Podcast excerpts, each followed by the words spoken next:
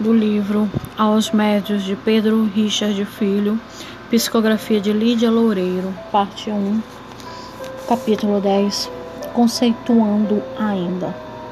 A matéria evolui no globo terreno em com relação às transformações evolutivas do princípio anímico.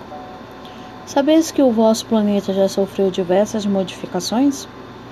De aspecto ígneo apresentado nos primórdios de sua formação, hoje não é mais que um vasto celeiro de reservas alimentícias destinadas à proteção e auxílio do homem que vive segundo o princípio que rege o universo do progresso.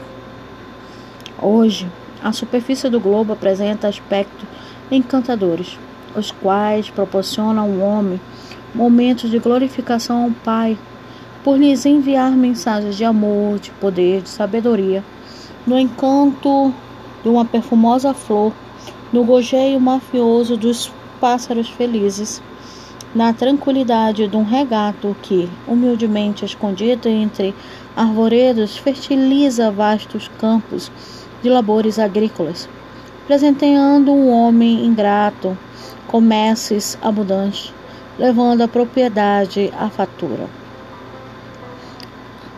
em terrenos adultos, Deus permite que brotem verdejantes plantações pelo poder da humildade fertilizante que o homem encontra neste precioso elemento.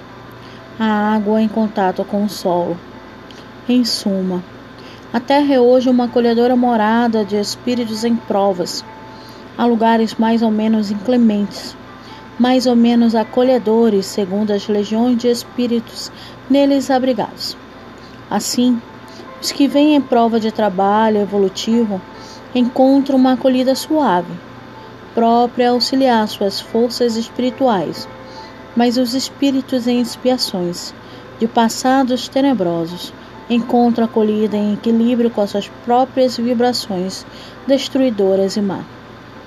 Pouco a pouco, com o decorrer de séculos, o globo terrestre irá perdendo o calor próprio. Atualmente, a Terra já tem quase perdido o calor primitivo. Não concluiremos daí que a superfície da Terra tornar-se-á inabitável. A verdade é que um homem será dotado de constituição espiritualizada pela evolução da sua matéria. Agora densa, grosseira, compatível com a sua atual mentalidade incipiente. Saberá ele no futuro captar dos raios do sol energias ainda desconhecidas por vós e, portanto, ainda inaprote... inapro... Inapro... Ah, meu Deus! Inaproveitadas. A matéria não é mais que a condensação de energias esparsas no universo. Disto dão provas os espíritos que ofertam em trabalhos de materializações espíritas como denominadas tais ocorrências, flores, delicados objetos, testemunhando que a coerção das partículas ínfimas da matéria está sujeita à união de fluidos tão sutis que não podeis comprovar sua existência, senão pelas provas que oferece a sua inegável influência sobre a matéria. As doutrinas materialistas ruirão e os infelizes espíritos endurecidos no negativismo malsã irão para outros planetas ou mesmo regiões de sofrimentos espirituais, a fim de, pela dor onda de seu próprio desequilíbrio espiritual, dentro das leis do amor que regem o universo, compreenderem que o tístico do Cristo é ascender pela força do amor. A separação do trigo e do joio aproxima-se este dia longe não se acha. Tantas são as nossas misérias que poderá chegar o dia da vinda do Senhor da Seara para a colheita anunciada, sem nada havermos feito. Ainda para a nossa regeneração, para a espiritualização de nossos pendores, segundo as diretrizes do bem. Se cumprindes com os vossos deveres perante o Pai, merecereis o galardão da vitória contra o mal. O espírito maligno não é mais do que o espírito encarnado ou errático, enegrecido, animalizado, dominados por instinto de velocidade, ensanha de ódio e ambições inconfessáveis. Agora que pela revelação espírita foi levantada uma ponta do véu que vos ocultava o além, hoje sabeis que o extermínio do mal deve partir de nós próprios. Os espíritos em missão evangélica concito-vos sempre ao labor construtivo, ao domínio das vossas paixões mundanas. Os que possuem a faculdade mediúnica não poderão furtar-se ao dever sagrado de espalhar luzes, de difundir a verdade. Entretanto, médios, não deturpeis a pureza desta luz com as mazelas da vossa alma.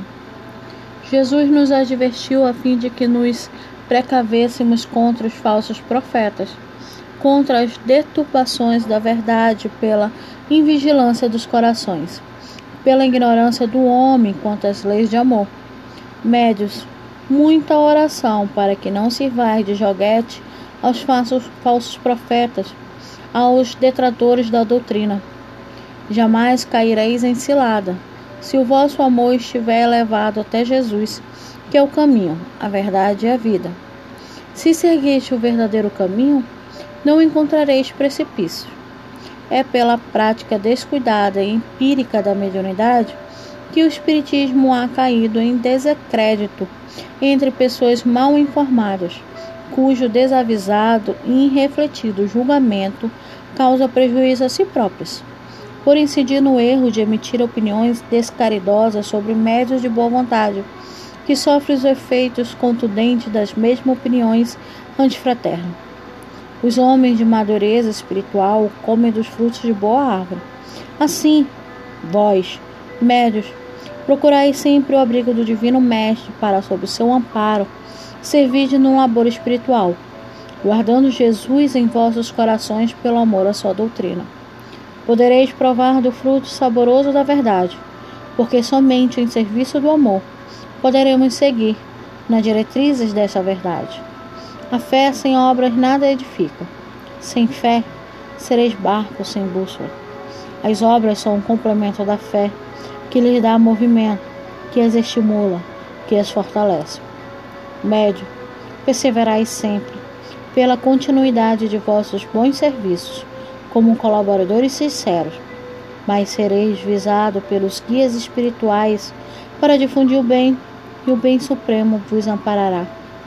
Traçada algumas ponderações de caráter filosófico e doutrinário, relatar-vos doravante experiência da minha última encarnação, as quais vos poderão ser úteis por vos fazerem mais compreensíveis que orar e vigiar. Não deve ser meramente o conceito para o médio, porém a sua perene observância. Rogo à onipotência divina que os meus esforços fraternos encontrem eco em vossos corações. Assim, sentir-me-ei mais reconfortado mais fortalecido.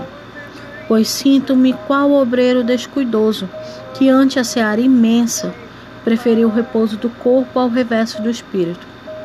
Envidar com todo o denoto combate ao mal, triunfar sempre com Jesus, deverá ser o nosso lema.